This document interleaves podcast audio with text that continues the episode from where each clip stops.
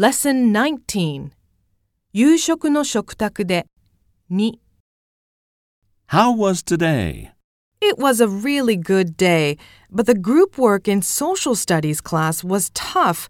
I didn't understand what was going on because I'm not good at English. Your English is way better than my Spanish. Haha, thanks. After that, I played basketball outside with friends. It was really fun. I like basketball too. Let's play sometime. ミニ会話 Kasumi, what did you do during summer vacation in Japan? I went traveling with my family, and I also went swimming in the sea with my friends. Oh, you did. We went on a family vacation to Florida last year. Cool. Did you go to Disney World? もっと話そう a very interesting thing happened. It wasn't such a good day.